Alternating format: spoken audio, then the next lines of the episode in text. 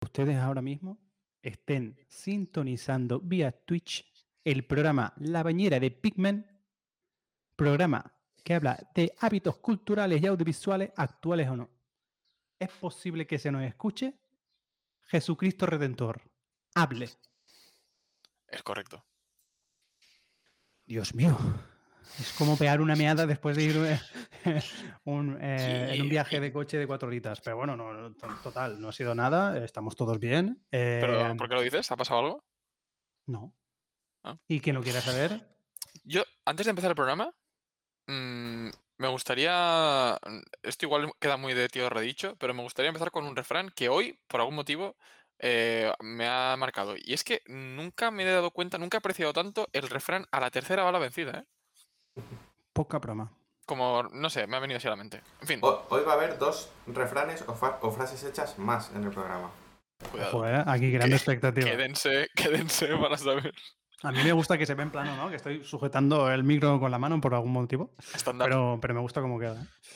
Eh, nada, eh, bienvenidos a un programita más de la bañera de Pigman. Eh, podéis vernos si queréis, pero bueno, sobre todo podéis vernos aquí en Twitch, en, en YouTube, que luego os resubimos las cositas, y también en eh, diversas plataformas de audio como pues em, eh, Spotify, eh, iVoox y Google Podcast y todas esas movidillas, por si sois unos nostálgicos. Oye, no Ah, hemos pues conseguido no que Apple nos publique, ¿eh? Eh, También te digo una cosa. A mí el, el anterior programa se me olvidó subirlo, así que. Se se la pela, yo. Nadie nos ha echado en falta.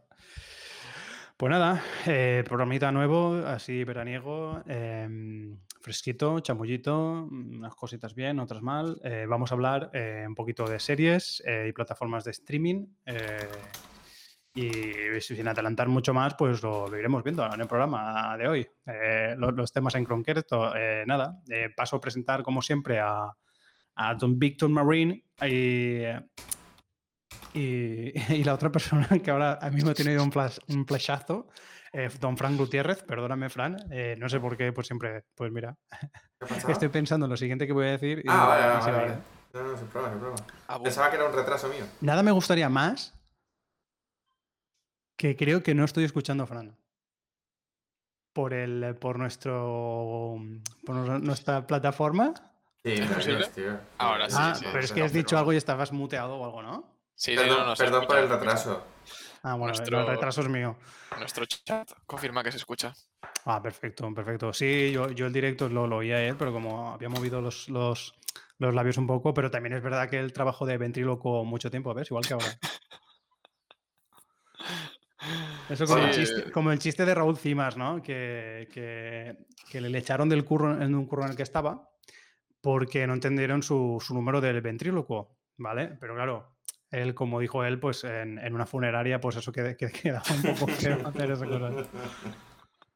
Qué mamón De hecho, somos dos. Somos dos. Lo que pasa es que hay uno que. O sea, quiero decir, no sé si esto lo explicamos desde el primer momento en el, en el primer programa. Pero que solo hay. O sea, decimos que hay tres contertulios, pero seres vivos solo hay dos. Hombre, claro. Hay una IA. es que no se sabe quién es el tercero. El- no sabe quién es el. El muñeco, ¿no? El-. Sí, sí.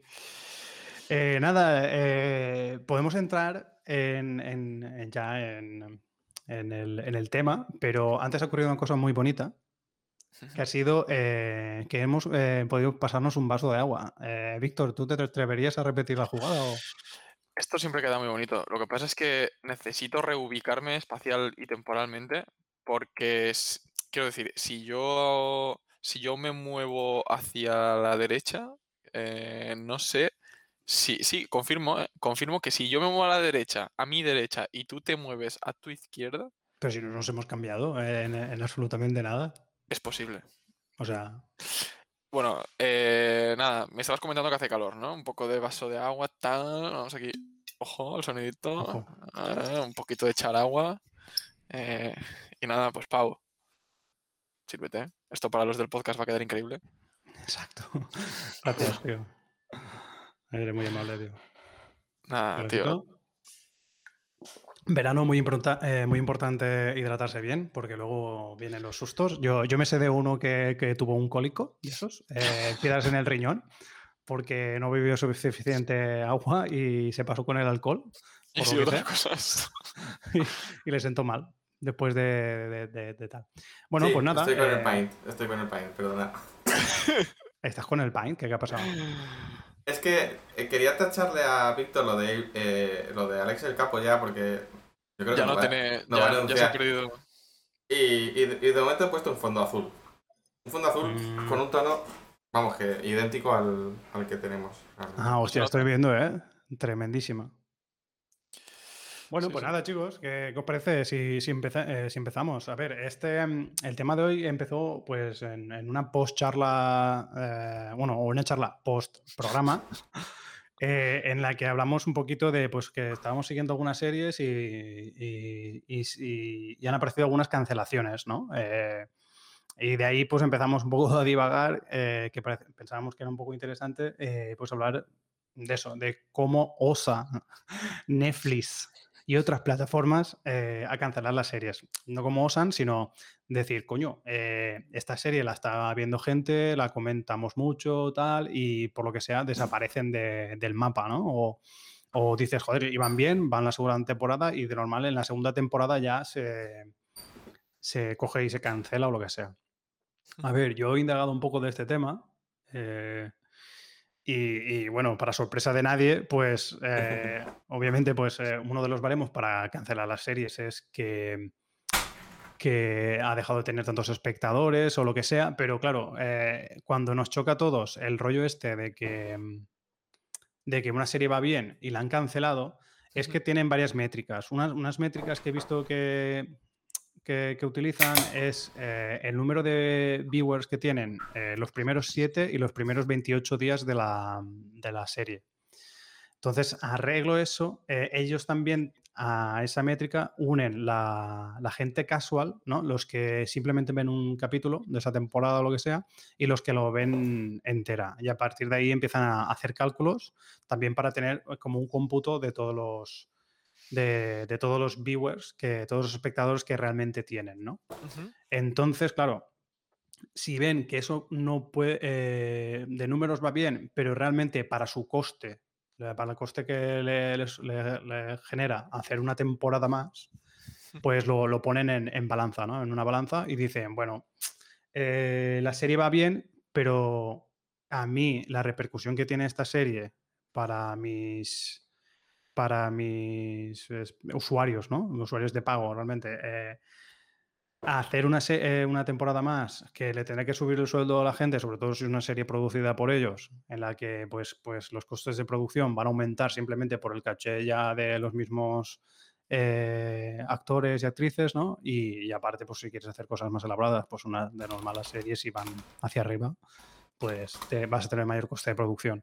Entonces ellos cogen y dicen, a tomar por culo las chapo y tal, porque he intentado ver más estadísticas, son un poco eh, obtusos ellos con las estadísticas. eh, Se podría hacer igual algún trabajo de investigación más- más a fondo, porque sí que hay algunas revistas, tanto inglesas como americanas, que, que sí que han hecho más estudios y tal, de, de algo de datos que han podido liberalizar en Netflix. Y a mí me gustaría saber también cómo está la media, ¿no? Eh, la media de mm, producciones nuevas o compradas o lo que sea y cancelaciones, pero sobre, sobre todo porque tengo la sensa- sensación, no sé si me diréis vosotros, pero yo muchas veces creo que a partir de la segunda temporada es cuando ya lo cancelan. Yo creo que eh, es muy decisio- eh, decisorio el, el decir, si pasas de ese umbral de la segunda temporada ya te puedes quedar tranquilo, ¿no? Porque mm, también, eso, eh, he estado mirando, leyendo un poco más sobre el tema y, lo que miran mucho también es el impacto que tienen las series en la comunidad, o más que en la comunidad, si queremos decirlo, en las redes.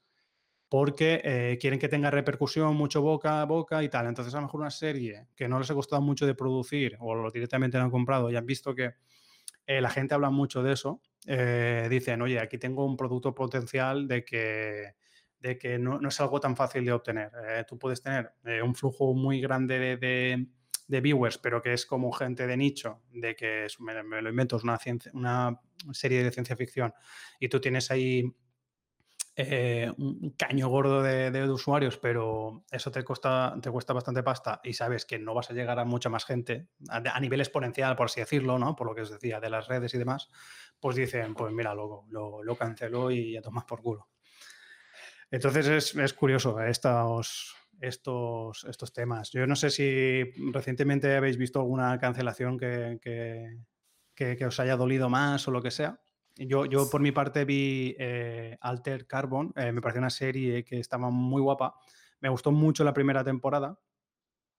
Y la segunda empecé a verla, que igual también el eh, principal culpable soy yo, ¿no? De esta cancelación, de que dije, joder, me mola mucho, tío, pero yo es que cada vez o tengo menos tiempo o me estoy saturando de las series, que yo creo que también ha habido como una especie de burbuja que no creo que estalle, pero Mm, se está bajando un poquito ya más los hypes o, no sé, o se está estabilizando más las, cosas porque también hay un montón de series y un montón de sitios, también hay más plataformas donde tú puedes eh, ver las cosas, entonces la gente se, mueve mucho en plan, estoy unos meses viendo una plataforma y luego otra. Mm. Y lo que me pasó con Alter Carbon es que me parecía que está muy bien producida, la recomiendo de hecho, porque la primera temporada me parece brutal. Em, pero bueno, la han cancelado. Yo, pues mira, no tenía tiempo y demás. También creo que son series más arriesgadas porque es de ciencia ficción, entonces ya, ya no tienes para todos los públicos. Eh, entiendo que el coste es bastante elevado de, producir estas, de este tipo de series. Y, es una penita porque creo que de normal también las, las, series de ciencia ficción, que suelen ser más cutrecillas por el tema de presupuesto y tal, esta sí tiene una producción brutal, tío. O sea, que tenía una producción de la hostia si la gente no sabe de qué va, eh, la serie iba de, por así decirlo, es una serie futurista en la que tú, aunque te mueras, eh, como que tu conciencia está como en una pila, ¿vale?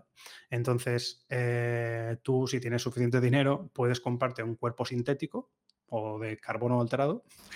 Y, y, ahí pones, si tratan temas de transhumanismo y demás, y entonces tú es que te cambias la pila, que sería tu, tu personalidad, tu conciencia, ahí, a ese cuerpo y tal.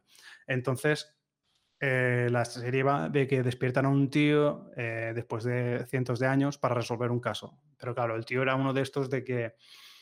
Eh, esa es la otra, que, que era como de de una fuerza militar no terrorista, aunque podríamos decirlo así, pero bueno, ya sabéis, hay gente que era un tío super pro, super policía barra paramilitar, que, que era el Fukinamo, pero claro, no, tampoco tuvo dinero o lo que sea para, para seguir viviendo o no quiso seguir viviendo. Y entonces, pues se quedaron con su, con, su ser, con su, vamos a decir, con su alma, por ser, por ser un poquito así más románticos, ¿no? Entonces, eso también, ese, ese problema, también, eh, también se plantea aquí un problema, ¿no? De que tú a lo mejor te mueres, pero, hostias, a lo mejor por intereses, si se queda en tu chapita, por así decirlo, eh, no estás muerto realmente, porque en cualquier momento de la, de la vida humana te podían resucitar con, con, esto, con estas movidas.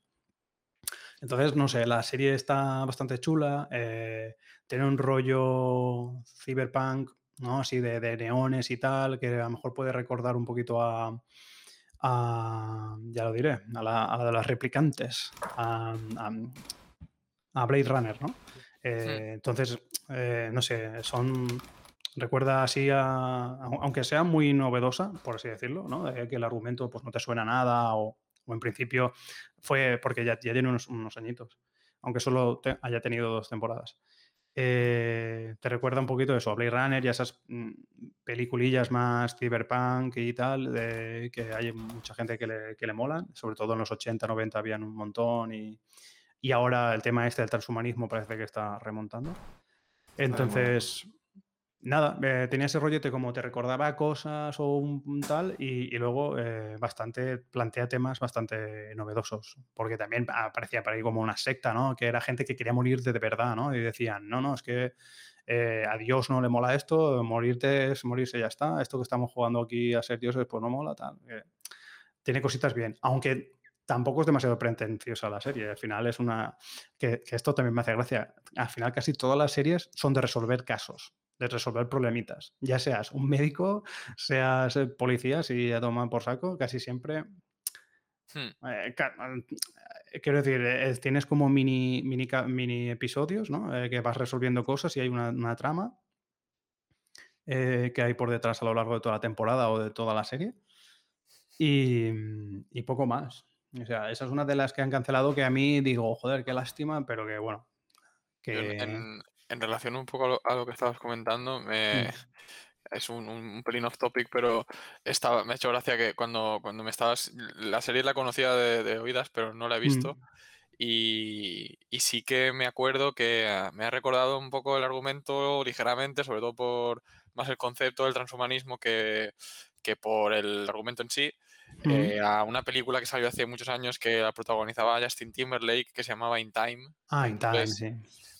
Y, y, me ha hecho gracia porque mm, recientemente, no sé, no recuerdo con quién lo hablé, pero eh, yo recuerdo aquella película cuando salió, que me pareció una película, bueno, pues eh, una película sin mucho, sin más y más, ¿no? Estaba bien, el argumento era interesante, pero bueno.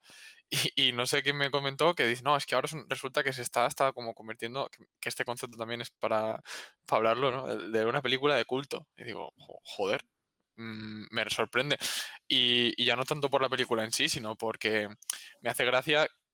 Yo no sé si la película tenía fines, o yo no sé si los, directores o los guionistas de la película pensaron en hacer algo muy... Mm, como con mucho sentido, mucho pozo, ¿no? De coger y decir, no, no, queremos aquí transmitir un mensaje muy grande, o una crítica al capitalismo, o hablar del transhumanismo como concepto de ciencia ficción, pero a mí no me daba esa sensación, a mí me daba la sensación de que podía ser una película como Avatar, eh, por decir una, que, que pues si quieres le puedes buscar el que lo tiene, el mensaje ecologista, ¿no? Pero, pero no, es una película de, ciencia ficción y, poco más, ¿no? Pero nada, eso me, ha hecho, me hacía gracia también por el concepto que comentabas, ¿no? De que, que a veces eh, se diseñan cosas eh, con un o, con, con, pretensiones y luego se comen una mierda, incluso todo lo contrario, ¿no? Que llega un tío después de fumarse un porro como un brazo de largo y dice, pues ¿te imaginas que tenemos aquí una historia que te dice el tiempo que te queda? Y, la hace y la gente diciendo, no, no, esto es de locos. me, mola mucho ese, concepto. Y bueno, eso, eh, ¿tenéis alguna serie sí que hayan cancelado recientemente en cualquier plataforma o cualquier historia? Sí, eh, a mí, de hecho, me, me, hace gracia y me viene bien lo que has comentado de. Mm. Espera, me oigo doble. Tengo retorno en mis cascos, perdonad. Vale, pues me hace gracia que, que, hayas comentado los, un poco los criterios que tiene Netflix para cancelar y que, y que hagan la jugada que hicieron con la serie El vecino. ¿Por qué? Porque el vecino, en cuanto estrenaron la segunda temporada, el mismo día del estreno dijeron, estrenamos el vecino. Segunda y última temporada, porque la cancelamos. Sin saber siquiera si la segunda temporada... Sin ver un poco cómo iba de espectadores y tal, un poco raro. Pero, la verdad es que, viendo la, viendo la segunda temporada entera ya, que la he visto. Yo ya no sé, porque hay varias teorías al, respecto. Si queréis os cuento un poco de qué va el vecino. Sí. Y luego vemos un poco a ver, a ver cómo ha sido eso de la cancelación, ¿no? Bueno, el vecino es una serie de superhéroes. Bienvenidos. Basadas en un cómic, en un cómic español de un superhéroe español. Eh, se llama el vecino porque el, superhéroe es un vecino cualquiera, realmente. Mm, como eh, Spiderman. Exacto, sí. Y yo, por ejemplo, esta segunda temporada, la primera no tanto, pero esta segunda temporada sí que yo la defino como Super López encuentra a la hora charante. Un poco así, ¿no? Entonces, eh, pues el vecino en, ya en, primer episodio, ¿no? Se presenta como pues, eh, pues un chico normal y corriente de la calle, de, barrio obrero, ¿no? O de extra radio que podríamos, que podríamos decir. Eh, se va a una escapada para poder pinchar con la novia y de repente se, da, se encuentra con que cae un artefacto, eh, parece que cae un alienígena del cielo y, y hereda, hereda, por así decirlo, o le toca eh, co- co- coger mm, unos poderes, tiene poderes, se da cuenta de que, de que tiene poderes. Le han pasado como la esencia de ser un superhéroe. Y el chaval, que no está preparado ni llevar, de llevar su propia vida, pues ahora además tiene superpoderes. ¿no? Em, los. em, bueno, el cómic. eh, los creadores del cómic no están involucrados en la, en la serie por una cuestión de preferencia. eh, ellos decidieron dedicarse al cómic y no y dejar la serie pues, a los productores que estaban ahí. Es una serie que la verdad es que tuvo bastante tirón en, en su momento. En la primera temporada se conoció bastante porque la promocionaron bastante. Los actores protagonistas son Kim Gutiérrez y Clara Lago.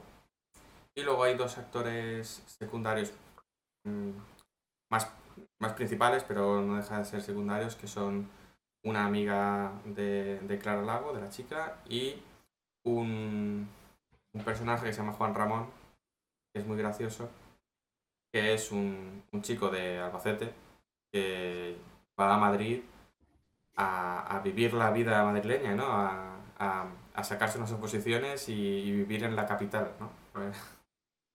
Y, y bueno, pues imagináis cómo le va después, ¿no? Pues, eh, entonces, eso, eh, bueno, est- esta, esta terna de, de- de- de cuatro, de cuatro personas, pues, eh, lo dicho, pues son, eh, se identifican mucho con las personas que, por ejemplo, en mi caso yo crecí en un barrio de estos obreros que se llama, ¿no? Y, y de periferia y tal.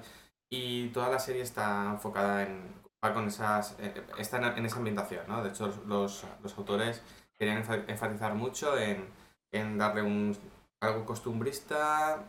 Ellos lo llamaban realismo de Gotelé y de toldo verde, eh, donde pues estos chicos, estos chicos beben, uy, beben, estos chicos viven en, en, pues en estos típicos pisos de la abuela, los pisos que están en alquiler de la abuela, ¿no? De, con muebles súper antiguos que no pueden ni... eh, digamos que el, el contexto es que no pueden ni pensar en una vida más allá que no sea el aquí y ahora, ¿no? Eh, tra- trabajos preco- eh, precarios y, y, bueno, pues un poco ese es el, panorama, ¿no? Entonces le llega le llega a la protagonista, ¿no? A Kim Gutiérrez, que le da un. le da el toque personal. No sé si habéis visto películas de Kim Gutiérrez, pero. pero él, le da ese, ese toque a tonto que, que le da en las comedias este actor, que a, mí me gusta bastante.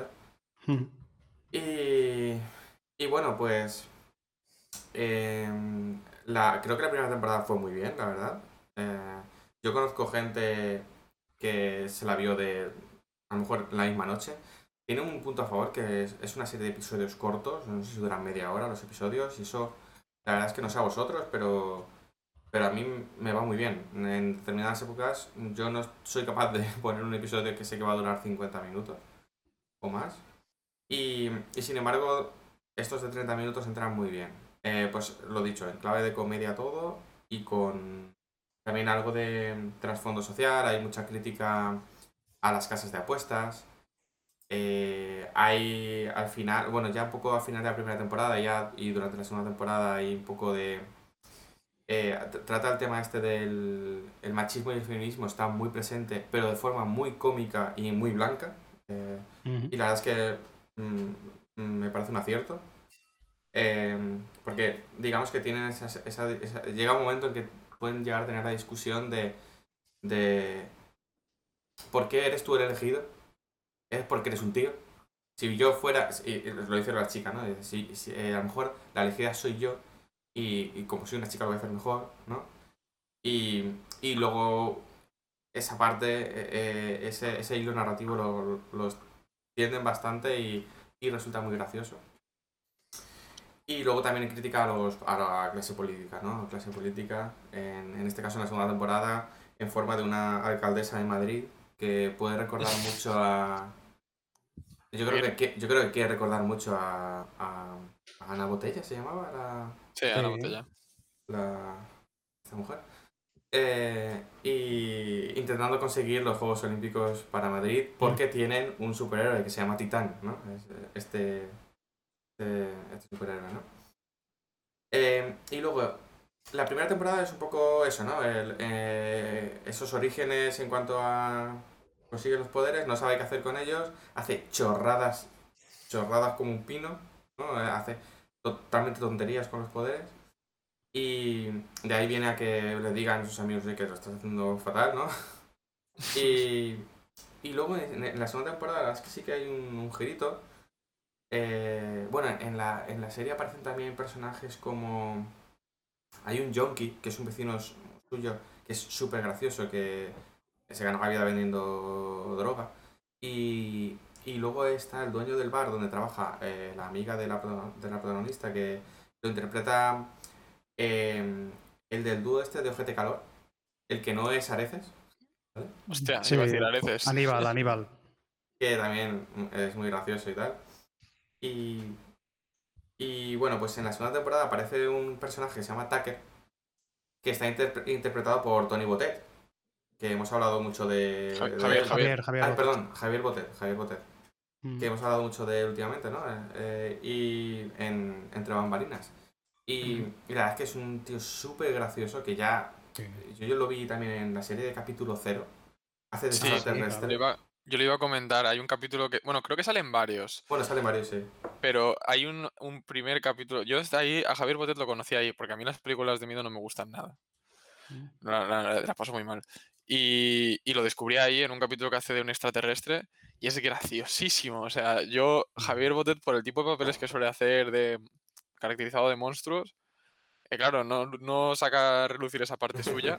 Y es brutal lo gracioso que es ese chico. Solo, tío. solo al hablar, ¿eh? Eh, Solo al está hablar. hablando y parece que, presencia. que- que- sí. Me pasa un poco como, como a, este- a Ernesto Sevilla o a, a este otro que tiene el pelo blanco también, así un poquillo. Claro, no me sale que también es de Albacete, eh, humorista. Pero bueno, Ah, eh, bueno, sí. a- a- que habla así un poco como tal, ¿sabes? ¿Qué te Sí, que, que- que he hecho un chiste nada más empe- a empezar. Sí, ¿no, eh? no me acuerdo ahora del nombre, pero bueno, que sí, que al final.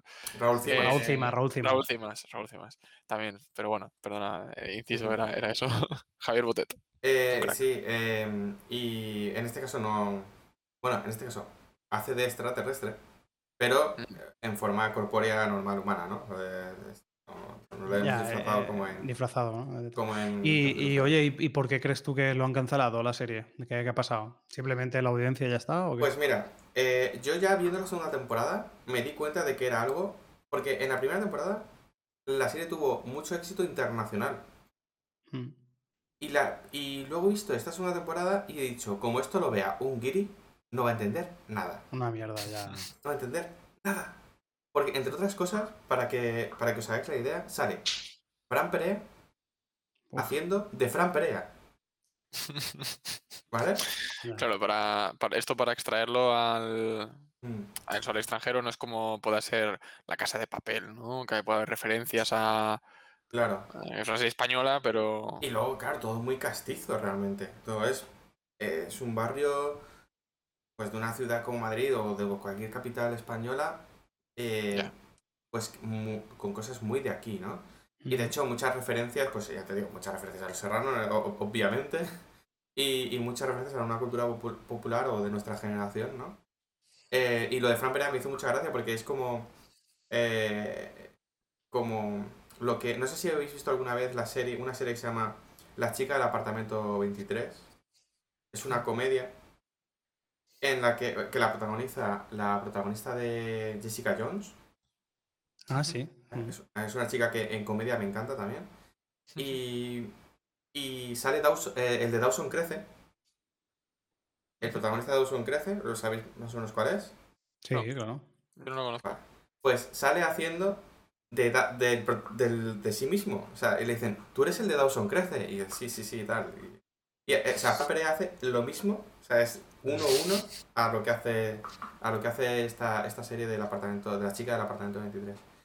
Y, y por, por- pues teorías de, de por qué lo han cancelado. Pues primero, yo no sé.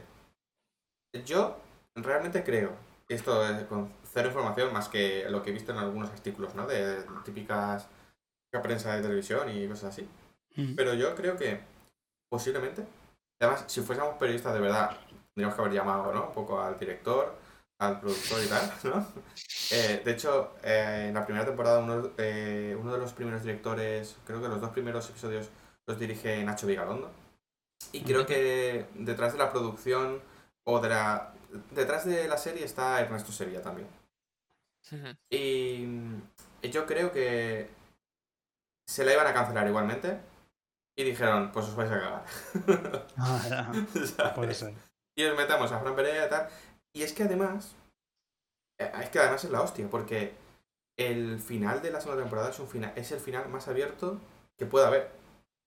¿Vale? Pero yo es que yo creo que está hecho a- incluso adrede. Además es un final muy, muy abierto, enfocado a una posible. a un poco rollo. a. Vale, termina la temporada y lo que viene es ahora rollo Avengers, ¿no? Como mucha acción. Mm. Que es algo que la serie no tiene. La serie no tiene acción.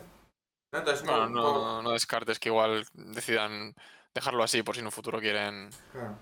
Y, no Buscar cree- otro- y, que, y creéis también que, bueno, te han cancelado y tal, pero tío, este, este, ti- este tipo de series, aunque vayan más o menos bien y, y tal, que bueno, ellos al final las cancelarán porque, eh, eh, y con ellos me refiero a Netflix, la cancelarán. A lo mejor también es que ellos tenían como un cupo, ¿no? De que tenían que hacer como series de, como de cada país, ¿no? Un tanto por cien de que están ahí y te dicen, mira, pum, te, te- tengo pasta. Y para perderla ahí, porque sé que es muy difícil que me triunfe esto, ¿no? Eh, Claro. Como las subvenciones de Europa, ¿no? De que llegan aquí y la gente dice, hay que gastar este dinero porque no lo han dado, ¿no? De, de Igual hecho, también esto, va un poco por ahí esto la es uno de los temas que a, a los que os, quería llevar ahora, ¿no? Es un poco Mm. como hace dos años o tres o cuatro, no sé, eh, era noticia de por fin Netflix se decide a invertir en series españolas. Mm, Y, eh, em, parece una buena noticia. A continuación, ¿no? Te cancelada. final te sorprenderá, ¿no? Exacto, ¿no? Entonces, eh, y de ahí, no sé si te, te acuerdas, Víctor, el, os voy a enlazar el Game Pass con Netflix, ¿no? Hostia, ojo, ¿eh? Cuidado, cuidado que esto tiene mucho que ver. Sin ¿eh? pasar por el psicólogo. De ahí, de, de ahí un poco el. Ah, qué guay que ahora Netflix haga películas eh, españolas, o eh, eh, produzca series españolas, ¿no? O distribuya series españolas. Eh, vale, sí, pero. eh, si, es lo mismo, ¿no? Si, si en el Game Pass ahora están entrando mogollón de juegos, en Netflix están haciendo. Han hecho una apuesta muy, muy, muy grande por, por series españolas, hay muchos ejemplos. Eh, entonces, eh, ¿quiere hacerse con el mercado para luego tener un poco la sartén por el mango? De, de qué serie y qué no serie se va a producir.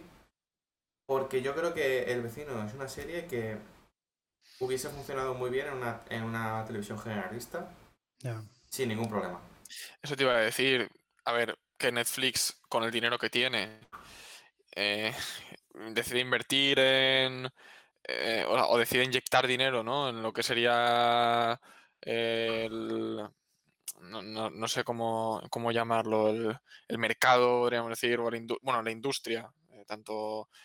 Bueno, al final es audiovisual de. España, es una muy buena noticia. Porque, joder, muchas series o muchas películas no pueden llegar a arrancar por falta de presupuesto, por falta de financiación. Por otro lado, no es limitante. O sea, yo lo estoy pensando en. eh, el argumento que, que estoy intentando explicar va en relación a que Netflix se quede con el monopolio. Nosotros, eh, o España, ya hacía antes series y películas en mayor o menor calidad, eso ya es gusto o cuestión de cada uno, pero ya lo hacía. Otra cosa es que ahora Netflix decide hacerlo como producto de Netflix. Pero ya de antes existía la posibilidad, o bueno, sí, existía la posibilidad de que, de que, de que el gobierno de España o, o, bueno, España, o sea, quiero decir, empresas españolas eh, por financiación privada decidan producir series y que luego las compre Netflix o que las compre otra esta. Pero entiendo que ahí la, decisión de si se renuevan o no se renuevan no está en manos de Netflix. Quiero decir, si lo- el problema aquí es que la producción sea de Netflix y esté en manos de Netflix, decir, corto el grifo, se acabó la historia. Porque Sí, si es una producción propia que Netflix te dice, la quiero en mi plataforma, Mm. dices, bueno, pues como en el vecino, eh, yo me he cortado el este, pues es una putada porque probablemente pierda audiencia, pero eh, si es con- como yo también había escuchado el de lo, lo que comentas de que, de que era un- una muy buena serie para, para una cadena pública como podría ser lo que vemos Cuéntame, ¿no? Eh, que eso yo estoy todavía estoy por verlo un poco, porque capítulo cero a mí también me habría gustado verlo en la televisión. Creo que era un igual que se hacía la hora chanante antes, ¿no? Que, que lo, que lo veías en la 2, creo que era.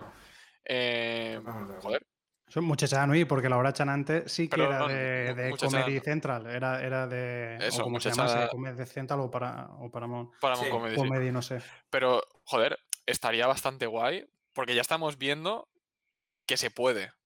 ¿No? Se ve ya que, que- que ha habido. A mí, capítulo cero me parecía muy guay. Justo antes de Cristo me parecía una serie. A mí me, yo me- me gust- me gustó bastante también lo que vi. Mm. Muy y muy Eh, original.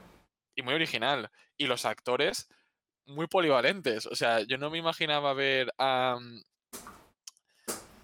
Ay, no me sale el nombre ¿Julián ahora, López? joder.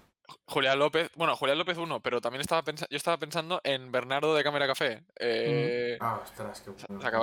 Que tío, le pega totalmente el, el- el- el papel de, de romano mayor ya como cónsul o emperador romano ahí diciendo tal. O sea, le pegaba totalmente. Y es una serie muy buena. Entonces, Justo antes quiero de Cristo es muy, muy, muy graciosa. Eh, Tiene Sí, es- chistes ah, que, que no es de, me recuerda, a te mí me a recuerda. pero es que no paras de reírte realmente. Exacto. No, no, o sea, e- es que es un humor que está. Yo, yo creo que lo, lo- lo encasillaría entre eh, los Monty Python en la vida de Brian y. Y este Amanece que no es poco. Un poco ahí entre Sí, humor ambas. costumbrista y, y buena, que al final era un poquito el rollo muchachada, ¿no? Eh, Yo- yo lo meto- y-. Exacto, que tiene un humor fácil, pero a la vez también tiene chistes que dices, hostia, eh, porque en Amanece que no es poco, cosas como, o sea, mi, mi chiste es como lo de me cago en el misterio y yo me partía el puto culo, tío. En, No sé, en- en Justo antes de eh, Cristo había una escena que salía, que se ponía uno malo y salía el galeno. Y, eh, Sí. salía el galeno de verle y estaba su madre o su mujer, ¿no? Del paciente. Dígame, señor, galeno, ¿qué va a pasar? Dice, uff, un galeno en el Imperio Romano se va a morir. Y no me diga eso. Dice, a ver, normalmente se mueren. Entonces, ¿para qué te voy a decir que va a salir? Te digo que no y si luego es que sí, pues eso que te llevas. Eso que te has llevado. Gracia. Hay un capítulo de, de la serie esta que, que están esperando, están buscando un cadáver y están esperando que se muera uno. Y, y están ahí, pero bueno, ¿te mueres ya o qué? Y el tío ahí, en plan de, "Pf, sí, hombre, no tengo yo bastante ya con morirme como para encima meterme prisa. ¿sabes? Ya, sí, Y a mí sí. todas estas bromas y estas referencias me recordaban mucho a, a Cuerda, al humor de Cuerda. Mm. Pero bueno. Nada, eso. eh, que, bueno, lo- básicamente, por cerrar mi argumento, que estaba yo metido aquí en este y me he puesto a hablar. Que yo creo que, que, se, que se ve que, que hay. Joder, cuando se da financiación, ¿no? Y cuando se cuando hay dinero de por medio, que, que es. O sea, se ve que lo que hace falta. Que, que el problema es el dinero. Que el problema es buscar la financiación. Que no es un problema de talento. O no es un problema de que no hayan ideas. Ya. Entonces. mm, Al final el talento que se requiere es prescindir de tanta financiación para hacer co- cosas igual de buenas. Mm. Luego, Cuidado, te has tirado triple aquí, Pau. Explica este argumento. total, tío, Explica este argumento, total. Pau. Total, total. No, pero quiero decir, ya. Pues no, es que no hay dinero, ya está. Quiero decirte, ¿qué, qué puede costar todo eso, tío? Yo qué sé. y luego una, A una ver. pregunta que os quería lanzar. ¿No creéis que ahora mismo, aunque Ne- Netflix pueda ser muy famoso, o Amazon, ¿no? Lo pueda tener mucha gente, ¿no creéis que es más fácil que una, que una serie se vea si la hace Antena 3 o la primera que emitirla en Netflix? Claro, pero si es que cuánta gente. A ver, hoy en Mm. día la mayoría del mundo tendrá, tendrá Netflix, pero es mucho más accesible. O es- no más accesible, pero. Bueno, sí, al final es más accesible. La repercusión puede ser mucho más alta en Netflix. Claro, claro. Es que ahí revientas Imagínate a- Que la casa de papel la produce, yo qué sé, A3 Media o. eh, te- o sea, el gobierno de Eh, España, ¿Era, ¿no? Como, era- como- era de Antena 3 o, o- simplemente se emitió ahí la- las primeras temporadas? Pues mira, igual he dicho yo que imagínate que es de A3 Media y a lo mejor resulta que es de A3 Media. Yo es que aquí también tengo una duda, porque por ejemplo en el vecino, pues la productora no, no es Netflix, pero la distribuidora sí que es Netflix. Entonces, no sé si ahora pueden decir, me llevo el vecino a Amazon. Ahí, ahí, está, ahí está lo importante, tío. Ahí está lo importante por, para que en la serie no muera. Porque Tú tienes que estar tranquilo en plan, porque la idea es buena, porque lo tienes ya todo montado, joder, tiene, ya has hecho dos, dos temporadas, entonces ya tienes todo el equipo, ya eh, ha trabajado junto, va todo rodado, tienes tu público hecho. Cortar ahí, a lo mejor es a partir de ahora cuando ibas a ganar, de verdad, ¿sabes? Entonces es una putada que, que a lo mejor por contrato no te dejen continuar en otro sitio. Es que eso se, se debería ver si te compensa, tío. En la casa de papel lo estoy consultando ahora mismo y sí que empezó a 3 Media con otra productora que se llama Vancouver Media y luego ya Netflix. Mm. O sea, bueno, no sé si a la par las tres. Bueno, a la par no, pero.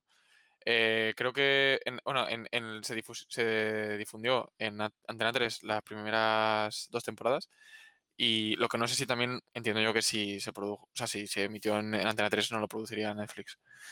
Pero vamos, que en cuanto Netflix vio el asunto, dijo. Ya levantó el telefonillo, ey, ¿qué tal? Aquí sí que es pues verdad que Netflix te da esta dimensión mundial, ¿no? Y de hecho, la casa de papel, por lo que tengo entendido, ha triunfado mucho en, a nivel internacional, ¿no? ha, sido, ha, sido un pelotazo, entonces, bueno. Claro, el público potencial que puedes tener en estas plataformas, pues la hostia, ¿no? Pero. Hmm. Eh, yo cogiéndome a mí mismo el turno de palabra, quería comentaros también por encima una, serie que, bueno, no es que fuera ultra fan de la serie, pero a mí personalmente sí que me gustaba, que es atípico. Una serie de Netflix que creo que es original de Netflix y se bueno, eh, tenía tres temporadas y el año pasado hicieron un poco como lo que comentaba Fran con, con esta, con el vecino, y dijeron, chavales, tenemos una buena y una mala noticia.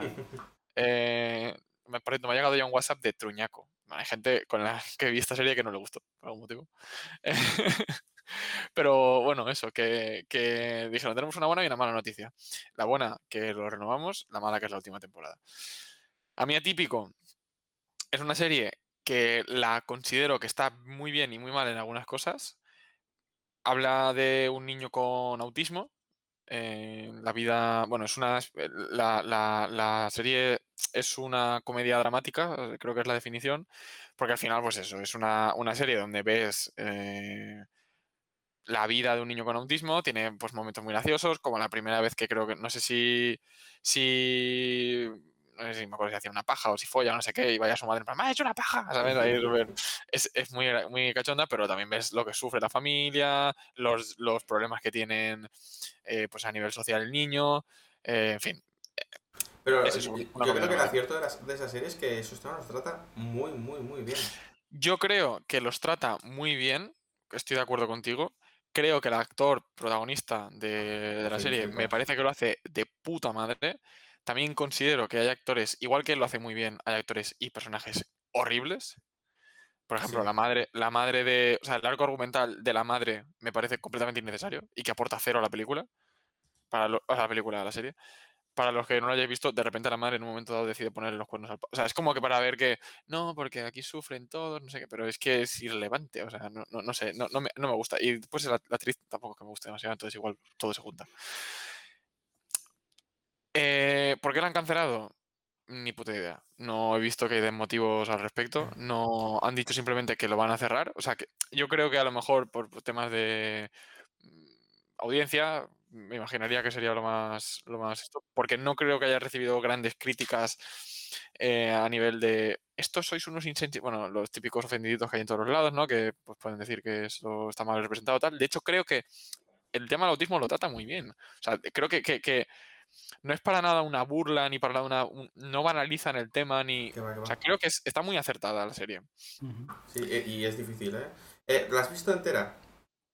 Eh, creo que la tercera temporada nos quedamos a mitad porque con la persona. Bueno, mi pareja ya dijo, no le gustaban los actores, los arcos argumentales le tocaron ya los huevos y yo sí que la quiero terminar y por lo que he leído, eh, la última temporada, la cuarta, la van a sacar, se supone que este año. Ah, vale, pensaba que iban, se quedaban en tres. Yo solo he visto las dos primeras, pero sí que es verdad que no creo que es una... Yo, para mí, no es una serie de, de cuatro o cinco temporadas. También en eso estoy de acuerdo. Es una serie que se podía haber resumido mucho más rápido. O sea, es una serie que está bien. Por otro lado, es como lo de es que eh, lo he decepcionado pero no sorprendido, ¿no? Eh, quiero decir, la serie, pues eso, no que la cancelen, pues ya, mucho había durado.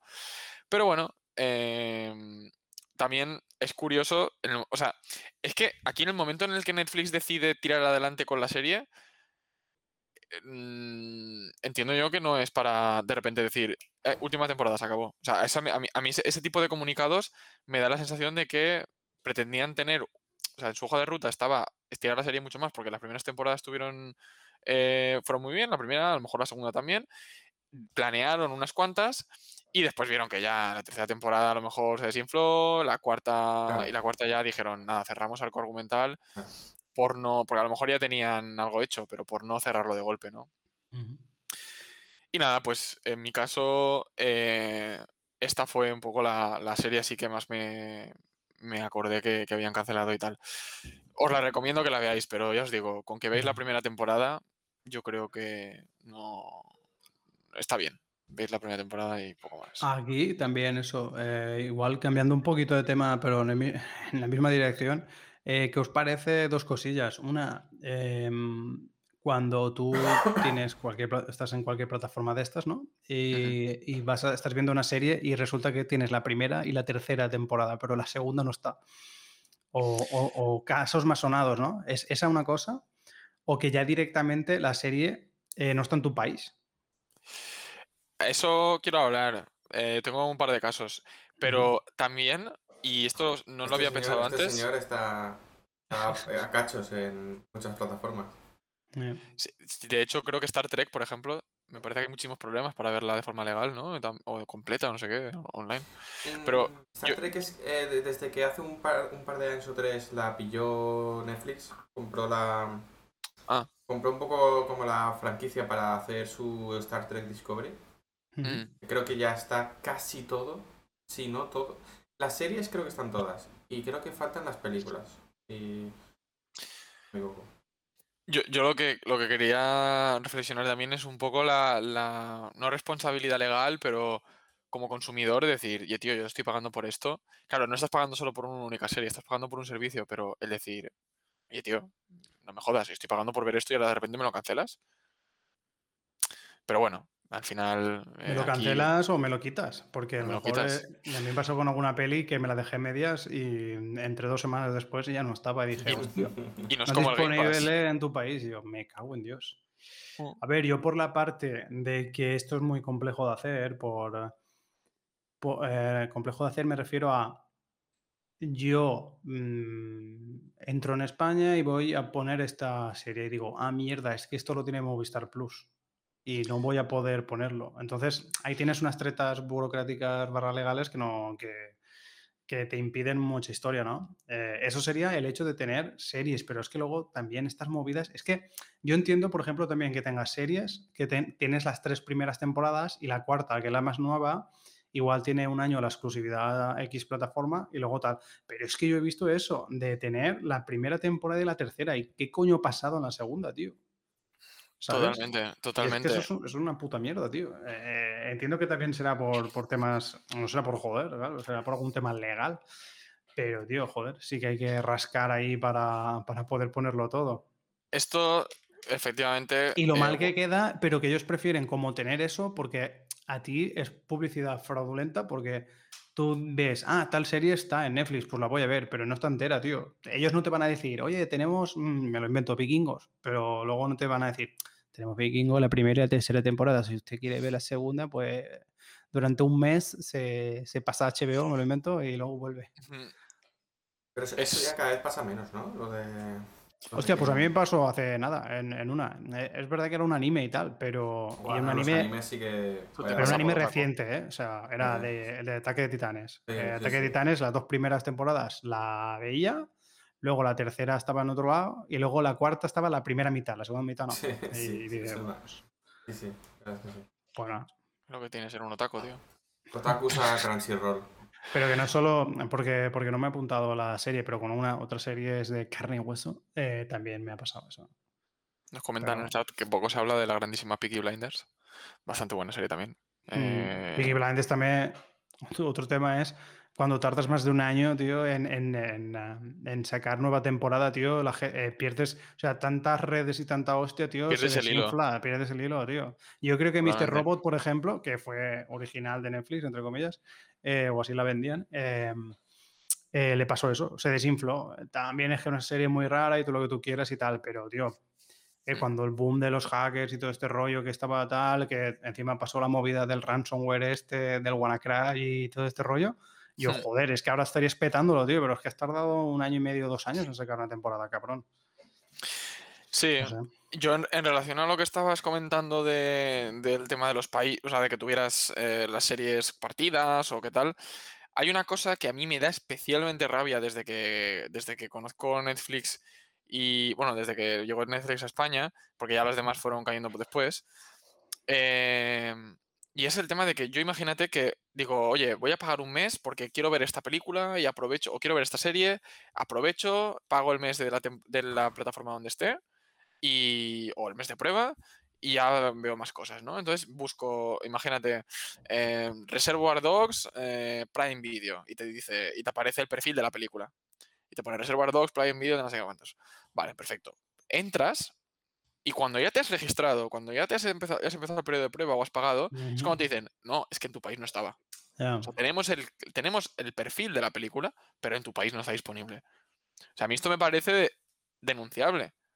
Y, y, de hecho, hay una, hay una plataforma que se llama Just Watch que te dice si tú quieres ver una película, dónde está, en qué plataforma está. Pero lo que yo he encontrado, o por lo menos no sé si te lo dice, es que eh, no me dice a mí si esa, en mi país eh, mm, está disponible esa película en esa plataforma. Porque The Office, yo me acuerdo que estaba en Netflix, pero estaba en Netflix en no sé qué países. Y después resulta que la movieron a Prime por tema de derechos. Y tío, si la tienes en. mm, o sea, si Netflix ha pagado los derechos. Claro, es que depende. en Esto es una puta mierda, el tema de los derechos. Y, Sí. y al, y al final, no, es que resulta que en España eh, los derechos de no sé qué productora que ha producido The Office, pues resulta que los tiene tal. Y claro, estos los han comprado Prime Video, y, o sea, Amazon y tal. Sí, lo de las distribuidoras en España también te da. De hecho, fueron. Las distribuidoras un poco el lobby, ¿no? Que impidió que Amazon a lo mejor llegara antes, ¿no? Pero, por ejemplo, con esto de las, de las series, ah, creo que con Just Watch funciona bastante bien si te lo configuras. Creo que si te creas cuenta y dices que eres español y tal, Se dice según tu región. mm, creo que funciona bastante bien, ¿vale? Vale. Eh, y luego con esto de la. con este mismo tema que has sacado, a mí también me pasa mucho porque yo leo de vez en cuando webs americanas o inglesas, eh, ro- rollo pues eh, ponle mm, Polygon o. Games Industry o cosas así, ¿no? Que sacan cosas de contenido audiovisual en general y te dicen las mejores 50 películas de Netflix, por ejemplo, ¿no? Ya, Ujú. y dices, pero es- ninguna está para ver. Claro. Sí, a mí me pasó recientemente en... Es que esto me hizo muchísima gracia, porque no sé si sabéis quién es Kilian Jornet, pero es un corredor, bueno, es un atleta, un corredor de montaña, eh, considerado, es una leyenda viviente para los que, para los que nos gusta este mundillo y es, está literalmente, o sea, considerado el, mejor corredor de montaña de que ha existido jamás. Y el tío, eh, viendo en Twitter el otro día de, él, veo que, que- que pone, no, tenéis cuatro documentales míos disponibles en, en Amazon Prime. Y dije, coño, pues al lío. Entro, había uno. Y digo, oye, pero que me ha dicho él, me ha dicho Kilian Jornet a mí, que tengo cuatro documentales. ¿A quién tengo que pedir explicaciones, tío? Pues que, que tengo que, que- o sea, que están producidos por él. Quiero decir, que es él que los ha vendido a Amazon Prime. Y tío, ni, ni con esas. Al de aquí aprovecho para recomendaros que los veáis. O sea, bueno, el que hay. Pero yo, por ejemplo, he entrado en Just Watch y buscas el nombre de los documentales de Kilian Jornet y aparece eh, que están en Prime. Sí, pero yo no sé si eso es en República Dominicana, eh, en Papúa Nueva Guinea o, en- o, ¿sabes? Es que no lo sé. Entonces, eso. Eh, nada. Me dio bastante rabia el tema este. Nos comentan también por el chat, tenemos un par de. alguna algunas incorporaciones. Buenas tardes, buenas noches a los que se han ido metiendo. Gracias por venir. Y nos dicen también, Sandrock comenta que si queremos calidad, esto va en relación a lo que comentábamos de Peaky Blinders, que si queremos calidad tendrán que tener tiempo, que si no ocurre como las dos últimas de Juego de Tronos. Ah. Claro, eh, ahí ese es el, la delgada, el, el complicado balance que hay, ¿no? Que, que tendrás que tener tiempo para desarrollarlo con calma y, De hecho, claro, al final, eh, entiendo aquí también que a lo mejor es porque no hay un trabajo previo de, o sea, que no estaría, Peaky Blinders, cuando se dieron cuenta que triunfó, escribieron más, ¿no?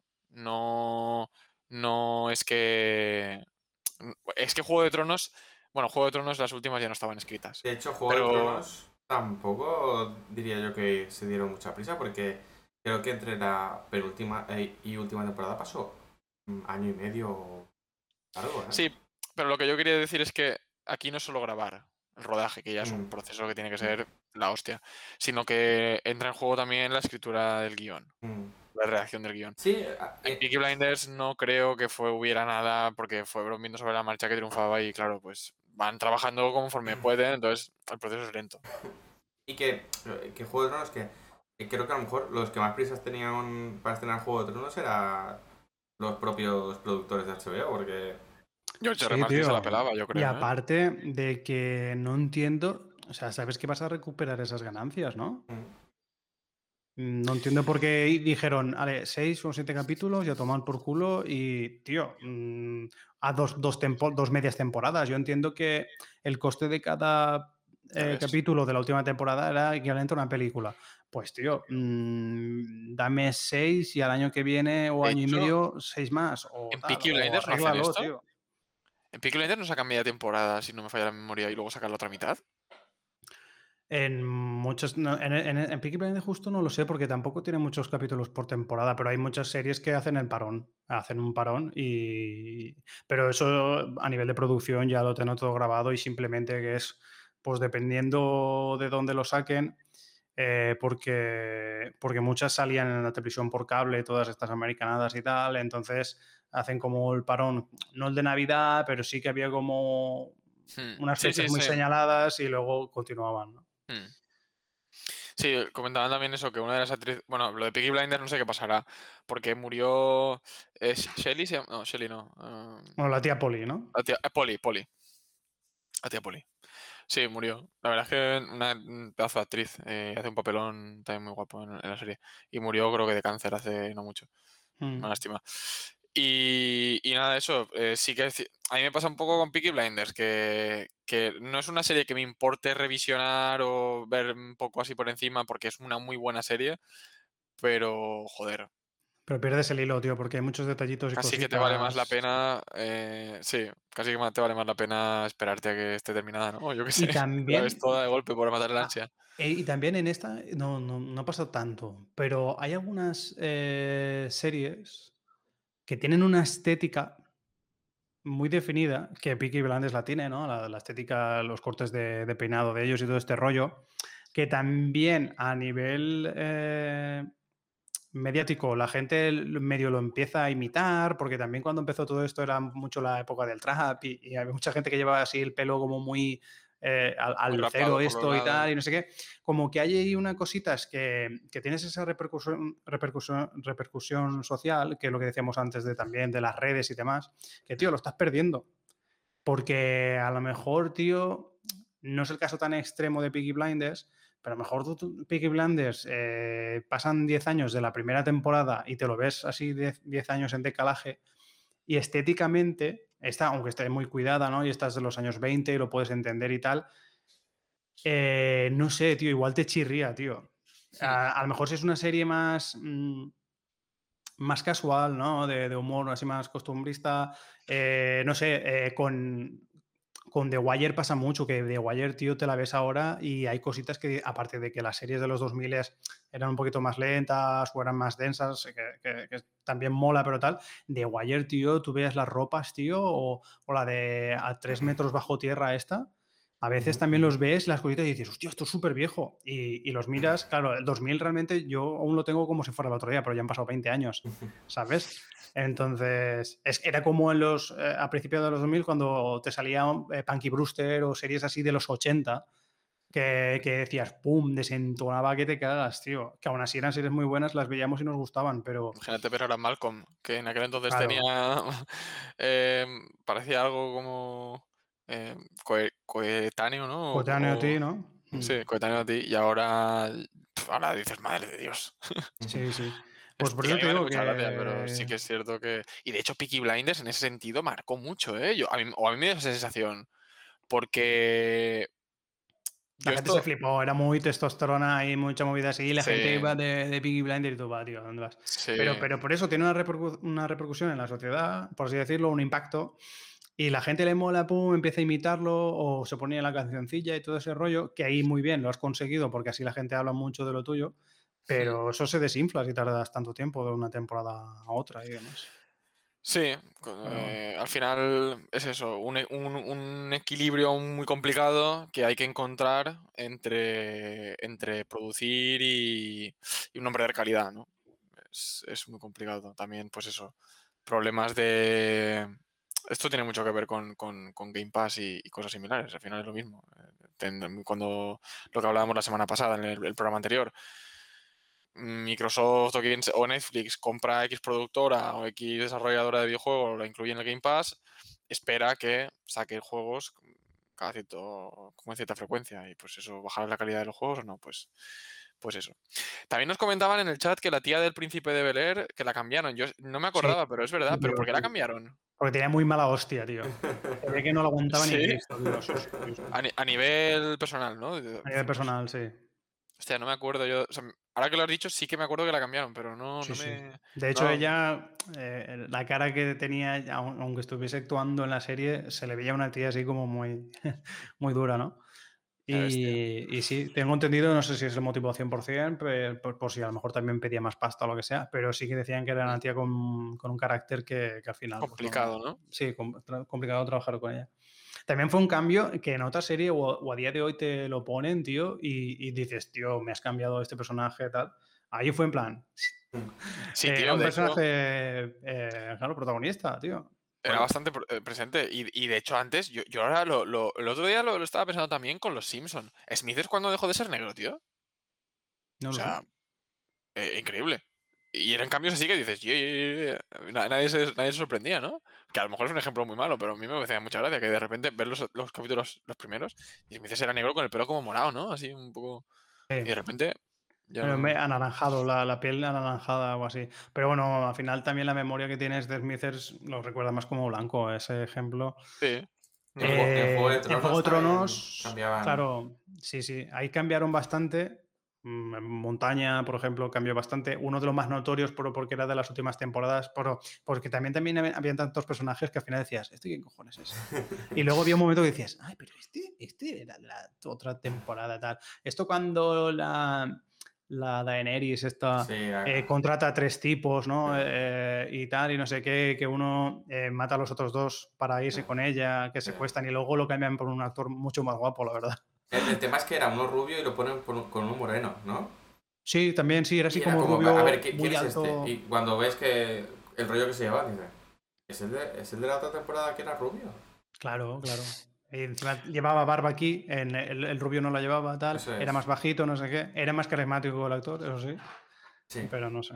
He hecho una búsqueda rápida en Google y ya lo he encontrado el misterio. Podía haberlo, en vez de preguntarlo así a- abiertamente en un chat, eh, podía, eh, nada, Smithers fue negro porque, porque se equivocaron en, en un, ani- en un- Fue un error de animación. Mm, Fue solo negro un capítulo. solo en uno. Mm. Sí, sí. Rock dice que el actor este rubio pedía mucha pasta. El de Juego de Tronos. Pues no sé si sería muy famoso, pero yo no lo conocía de una puta mierda, la verdad. De hecho, en- me suena a ver una entrevista a los productores y le pregun- les preguntaron que por qué tanto, tanto actor inglés o irlandés y no norteamericano. Oh. Y dijeron, no, es que en nuestra serie no queremos que a las dos temporadas nos pidan un aumento. Uh, Oh, mamá, ya, ya, ya, ya ves. Ya ves. A ver. Aparte, bueno, sí. también están en su derecho, pero quiero decir. Mm, Esto es como lo que hablábamos de. creo- no sé si lo comentamos en los primeros programas, que durante el coronavirus ciertas empresas eh, no, no podemos subir sueldos porque tal, y luego en, las cuentas, o sea, las presentaciones de, de balances de situaciones, como hemos ganado el mejor año. Sí. Increíble. Y- y, No. bueno, pues entonces también estoy en mi derecho de pedir, ¿no? Si, si la, si la serie va muy. Claro, si la serie va muy bien, tío, pues no me jodas. Bueno, pero es que al final, tío. El presupuesto tienen que hacer más cosas y todo el mundo pide y al final, hostia, el dragón que quería hacer, pues ahora va a salir solo un capítulo porque no tengo pasta para meterlo más porque estos me piden más. Eh, a mí también una cosa que me pasa es eh, que me gusta mucho que sean eh, actores y actrices que no conozco de nada, tío, en las Mm, series. mm. Me encanta, tío. Me encanta descubrir gente y tal, y eso me encanta, tío. Y porque muchas veces lo que os pa- nos pasa a todos, ¿no? De que sale X y, y es ya el, el actor haciendo de. Y, y dices, ya no me estoy creyendo el personaje, se me realmente estoy, pasa- vi- estoy viendo este disfrazado, ya está. A mí eso me pasa con Nicolas Cage. No puedo ver Hombre, películas ya, de Nicolas claro. Cage. Claro. No No, puedo. pero de hecho la gracia de Nicolas Cage es que vas a verlo a, Ni- a Nicolas Cage haciendo el ridículo y ya está. Que, por cierto, el, el otro día me, me pasó un, un colega un tráiler de una película que va a sacar que se llama Pig. ¿La habéis visto? Sí, sí, que es un, es un John Wick, ¿no? Es un John De- Wick, pero con un cerdo trufero. Literalmente. ¿Y qué, ¿Pero qué es? ¿Que le matan el cerdo y se lo comen? Y Se él lo dice... roban. Ah, Porque se ve que es un cerdo que pues gana mucho dinero con, con las trufas que saca. mm. Y San Rock me ha hecho mucha gracia el comentario que ha hecho, que dice, dudo mucho que John, Daenerys o el enano, me ha molado, eh, que no consiguieran mejoras merecidas por sus papeles, seguro. Sí, hombre, eso sí. Hombre, pero cuando vi- Pero se ponen vi- todos a pedir, o el Mindundi este que decíamos, ¿no? El rubio este que no conocía ni su puta madre y empieza a Claro, no, pero eso es evidente. O sea, a ver, yo tampoco digo que se venga aquí a- el, no sé, arbusto 3 o árbol 1 se ponga a pedir, se ponga a pedir aumentos, ¿no? Pero Tyrion, se llamaba Tyrion, creo. Tyrion Lannister. Tyrion Lannister. Eh, pero nada, eso. Sí, claro, no, pero el- Ah, el pavo pero- se vio, dijo, hostia, eh, me voy a quedar con un papel muy... Protagónico, ¿no? Sí, muy al lado de, de Daenerys y esto va para Ya, adelante. pasaría eso. pues voy para allá. Y dijeron, sí, venga, a tu casa. Claro, ahí tienes que pensar también que si no has hecho absolutamente nada, pues también es un para tu Ojo. portafolio, ¿no? Claro que ojo con esa, porque también es putadón, ¿eh? De, de Mm. decir, "Hmm, voy a, yo creo que estoy en posición de negociar y te dicen, ¿qué, qué? A tu puta casa. Y dejas luego, te, y- y y luego te- y tú dices, que era broma, Tronos". que era broma. Hombre, no, pero si estábamos de coña. Que hoy... ¡Ay! Que no es April Fools de este, venga. Eh, pero estamos hablando de yo. Sergio Ramos o, o estamos hablando de Juego de Tronos. Eh, lo de Sergio Ramos, mm, yo no entendí qué ha pasado. Pero tampoco me importa mucho el fútbol. A mí que tampoco, pues eso, pues que él decía que estaba medio negociando algo, tal, no sé qué, pum, yo quiero cobrar más, o, o no, quería que el contrato fuera de más años, pero como está mayor solo lo querían hacer de uno, pim, pim, pim, y se quedó sin nada, me parece. Pero bueno, un chascarrillo, yo... no- que se pensaba que era una, una negociación, pero era la única oferta, ¿no? Exacto, sí, sí. Exacto. La, la, la, la- la negociación no era bidireccional. Exacto, exacto. Bueno, pues. Pues bueno, no sé si queréis comentar algo más de estos temas o, o pasamos un poco a las recomendaciones que teníamos preparadas de relacionadas con series y todo esto de. Sí, podemos pasar, ¿no? A, a las recomendaciones. Sí, sí, sí. Ahora ya va siendo hora también de... La gente quiere cenar también. La gente quiere cenar. Vámonos de aquí que esta gente quiere cenar. Eso es, eso es. Pues yo, nada, voy rápido. Em, Ojo, nos dicen, no es muy sabido, pero Daenerys tuvo dos derrames cerebrales mientras grababa la serie. Sí, Sí, tuvo sí, algo, tuvo algo. Tuvo ¿La Emilia así. Clarke esta? Sí, sí, Sí. ¿Qué cojones, tío? No, no Mm. sí que no, no tenía idea. Mm. Pues, joder, vaya tela. Sí, de hecho yo recuerdo una noticia que tenía, es que no sé la enfermedad que decían que tenía, y yo dije, hostia, esto la, la va a palmar, porque pare- lo pintaron ahí, pues la prensa en plan como que tenía algo súper chungo, pero no es, vaya ha huevos. continuado actuando diciendo más cosas. así Vaya no huevos sé. la tía, porque, bueno, yo no la vi, yo la serie no, me vi una temporada porque el libro era infumable y luego ya continué con los libros. Ah. No, no he visto la serie. Dicen que estuvo a punto de morir y tal, joder.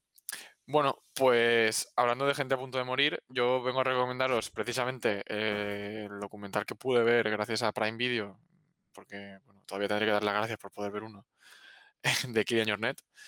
Eh, se llama Path to Everest o Camino al Everest. No, sé- no creo que no tiene traducción. Path to Everest. Camino al Everest.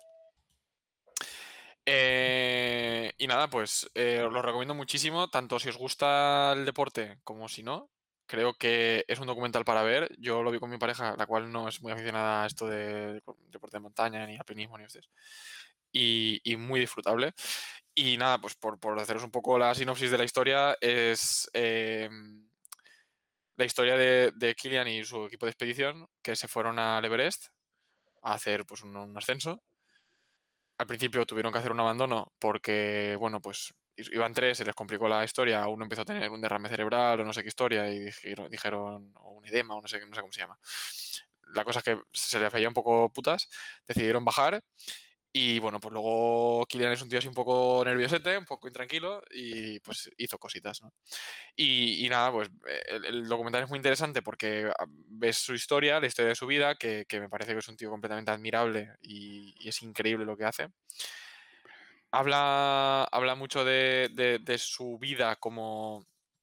Esto es una cosa que me mola muchísimo en, en este tipo de personas porque yo a él lo tengo como, como un referente y como un ídolo y, y habla de cómo él ha sufrido mucho, tanto a, o sea, a nivel personal y a nivel psicológico, cómo se ha llegado a odiar a sí mismo por todo el tema de las presiones, de, de- de las presiones mediáticas y todo esto. Entonces, creo que es un documental muy interesante para ver y para, para analizarlo. Y nada, y luego, pues eso, la parte de, de las burradas que cuenta que hace, pues está siempre, siempre está guay. Entonces, por mi parte, eso, os recomendaría que si tenéis Prime de Amazon, pues le echéis, que os suscribáis cuando podáis a nuestro canal, si en algún momento se puede. y que, en segundo lugar, gente. y en segundo lugar, que, que le echéis un vistazo porque la verdad que, que vale la pena. Y bueno, pues por mi parte eso. Eh, no sé si... Yo no, no tenía nada porque la verdad es que últimamente no estoy viendo absolutamente nada. Eh, sí que, bueno, me, me- me vi, porque mi pareja estaba viendo un poco el tema de el- la, la serie de Luis Miguel, que está, está guapísima, la verdad. ¡Ojo! La, la recomiendo, tío, porque la vida del pavo esa es la hostia. Pero es eh, contada por... ¿Quién? Contada por. A ver, realmente está basada en una novela, en una. Una novela, no, en una biografía que, que él autorizó y tal, aunque no fue escrita por, por el propio cantante. Y por, bueno, por información de prensa y tal. Y, y bueno, y la, y la serie que está en Netflix está, está, tiene el visto bueno de Luis Miguel, del cantante, ¿no? Y hay, cositas, tío, que, que está bastante graciosas. Así, eh, no tienes nada que ver, pues, tío, es- está bastante guay, tío. La, está bien producida, los actores y actrices muy bien, todo, tío. Y, y, mm, y eso, sale algún actor español también. O sea, es todo, obviamente, pues gente de. Latinoamérica. Yo Y pensaba que estaba eso... muerto, ¿eh? ¿eh, eh, ¿Cómo? Pensaba que Luis Miguel estaba muertísimo. No, no, hombre, no. Eh, no, yo no sabía toda la repercusión que tuvo el tío. La verdad es que me, me ha impresionado mucho y tal. Y, y- y como, como chamullito, tío, me, me hizo mucha gracia que no lo sabía. O sea, sí que sabía alguna canción de él y, y lo tenía en mi memoria, pero me quedé flipadísimo porque el cabrón de David, de David Bisbal él le, le imita. Es que la forma de cantar de David Bisbal es imitar al puto Luis Miguel. Es que es, canta igual. O sea, pero Luis Miguel con mucho más voz y, con- y sin moverse y pegar pataditas al aire, ¿no? Pero, pero fue, el tío fue un sex symbol de la época y todo ese rollo, desde bien pequeño también y tal. O sea que está muy curiosa, tío, la, la vida de él y tal. Eso como recomendación, en plan, si no tienes nada que hacer, pues está bastante bien. Mm. Y, y puedo hacer una recomendación a futuro, porque la- lo quiero ver y no he podido todavía. Es el especial de Bob Burham, Ah, eh. Bob Burham, eh, el Insight, eh, creo que se llamaba. Eh, nada, pues es, es que realmente el tío no, no hace stand-up, pero el tío hace, pues eso, hace humor y tal, y, y, bueno, y sketches y todo lo que sea. Pero bueno, el tío es, un- es un tío que tiene, creo que empezó porque hacía canciones de, de- de coña, empezó en internet y demás. Eh, y el tío es muy gracioso. El tío es muy gracioso y muy crítico y demás. Entonces ha sacado un especial en el que eh, desde su casa pues eh, saca canciones muy divertidas, te va contando una historieta y cómo ha vivido él el confinamiento y todo este rollo de- desde un punto de vista todo muy introspectivo y tal. Y la verdad es que la gente dice que, pues, que ha emocionado mucho porque el tío, las reflexiones y todo lo que hacía eran la hostia. O sea, que, que no era en plan chistes y ya está, sino mucha crítica y demás, ¿no? Y tema este de las redes sociales, cómo nos afectan y, el tiempo que perdemos en, tonterías o, o cómo te puede afectar el confinamiento si ver a la gente y simplemente ver a tu familia vía aplicaciones. Sí que es verdad que a lo mejor puedes decir, joder, ahora que ya se ha terminado un poquito esta cosa, mm, pero no, eh, es, es una buena lectura, ¿no? De, eh, es una buena visión de, para, para hacer una lectura de, de- por lo que hemos pasado y, y también de lo que o podemos pasar o de o lo que pasa. hay gente que pues que no, no se puede relacionar todavía con sus seres queridos o, o por lo que sea a lo mejor eh, está aislada por, por- por X motivo o, o también el tema de redes sociales que tiene bullying o, o- o está muy metida dentro de eso y no disfruta de su vida o no, mil historias, ¿no? Eh, las críticas son de la hostia, eh, he oído todo cosas muy buenas y es algo que tengo ahí pendiente de, de ver. Y por mi parte eso. Bueno, por mi parte, volviendo al tema del deporte y aprovechando que esta semana empieza el Tour de Francia, ha empezado ya. Tremenda hostia del ayer, eh. Cuidado. Tre- tremendos hostia- hostiazos ayer. Mm. El de la pancartita y tal. Joder, de la pancarta. Aunque creo que el que hizo daño fue el. Fue el segundo, creo. Pero bueno. Eh, No sé si lo has visto, Pau, pero se ¿Mm? metió uno. Que estábamos comentando esto y yo no sabía si tú estabas al tanto porque se metió uno. eh, con lo típico que salen así un poco, ¿no? Eh, asomándose al pelotón. Ajá, sí, sí, el cartel, lo que del cartel ese de... lugar de animar. Tremendamente. Que Eh, el cartel creo que ponía en plan mm, abuelo, abuela o papá, mamá, no sé qué. o sea, no sé. Yo qué sé, la lió plan, mira, mira, mira cómo la lío, sí, sí. No sé. Eh, bueno, recomendaos el documental. eh, serie, docu- serie documental de. que se llama El día menos pensado. Que va de. es eh, un insight, ¿no? Es dentro del equipo de Movistar. Movistar Team. el equipo español de, que está. el único español en la Pro Tour. En la liga esta de equipos más potentes del mundo. Y bueno, eh, vemos un poco cómo es vivir en el interior del equipo, la forma de ser de, de las personas que forman el ciclismo en España, que yo creo que es una de las cosas que más sorprende. Eh, igual, ah, y aunque esté todo muy profesionalizado, yo creo que la gente no... No sé si sabe un poco el, este, el típico carácter que tienen los ciclistas y sobre todo los, los españoles que son los que conozco yo, que son un poco más chabacanos de lo que la gente se puede se puede se puede imaginar. Eh, de hecho, eh, suele haber bastante bronca, incluso se pierden las formas. Eh, sin ir más lejos, en la segunda temporada, hay dos temporadas. Eh, eh, esto va de la temporada de dos. La primera temporada es la temporada 2019 y la segunda temporada 2020. Eh, principio de año, de- o sea, es un orden cronológico. Es como se van preparando para el Giro, luego para el Tour, luego para la Vuelta y todo lo que pasa alrededor, ¿no? Y el 2020 ya un poco más extraño porque ya sabéis que eh, hubo confinamiento, se pararon las competiciones y luego volvió el Tour y luego Giro y Vuelta que coincidían en fechas. Eh, pues en la segunda temporada, directamente en uno de los episodios, eh, para que os hagáis una idea, se ven las charlas en el autobús del equipo, un poco eh, la estrategia que van a hacer, cómo desayunan o cenan en el hotel y también un poco hablan de la estrategia, pero también se ve eh, ya durante la etapa, pues eh, eh, tiene unas GoPro dentro de los dentro de las de los coches de los directores de carrera. Hay un director de equipo, pero además hay eh, otros directores ayudantes, ¿no? juntos a, este director, que son los que conducen los coches que ayudan a, a los corredores en carrera. Mm, Pues son unas GoPro donde se ve pues qué conversaciones tienen, vídeo y audio, ¿no? Un poco cómo trabajan, cómo van animando, cómo hablan por radio y todo, todo este rollo, ¿no? Y en uno de los episodios, directamente el de Relaciones Públicas de Movistar, al ver la cinta, las tuvo que borrar. Joder. De lo que se que se de lo que se estaban diciendo. era una etapa en la que los directores, eh, la estrategia era tirar para generar abanicos con el viento y, y los corredores tiraron, pero les decían, oye, no hay suficiente viento para hacer abanicos, nos estamos aquí dejando la vida y la gente detrás va eh, con el té de las 5, o sea que no vamos a hacer nada y mañana tenemos otra etapa importante y tal y cual. Y se ve que se calentó tanto la cosa que las cintas desaparecieron.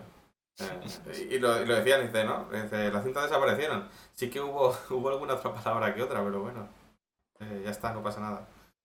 Y, y bueno, pues es, es, pues un- es un documental.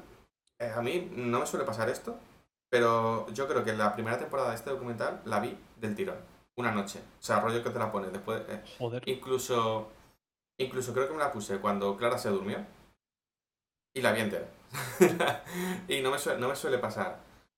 Em, ahora, ahora te leo, Sant.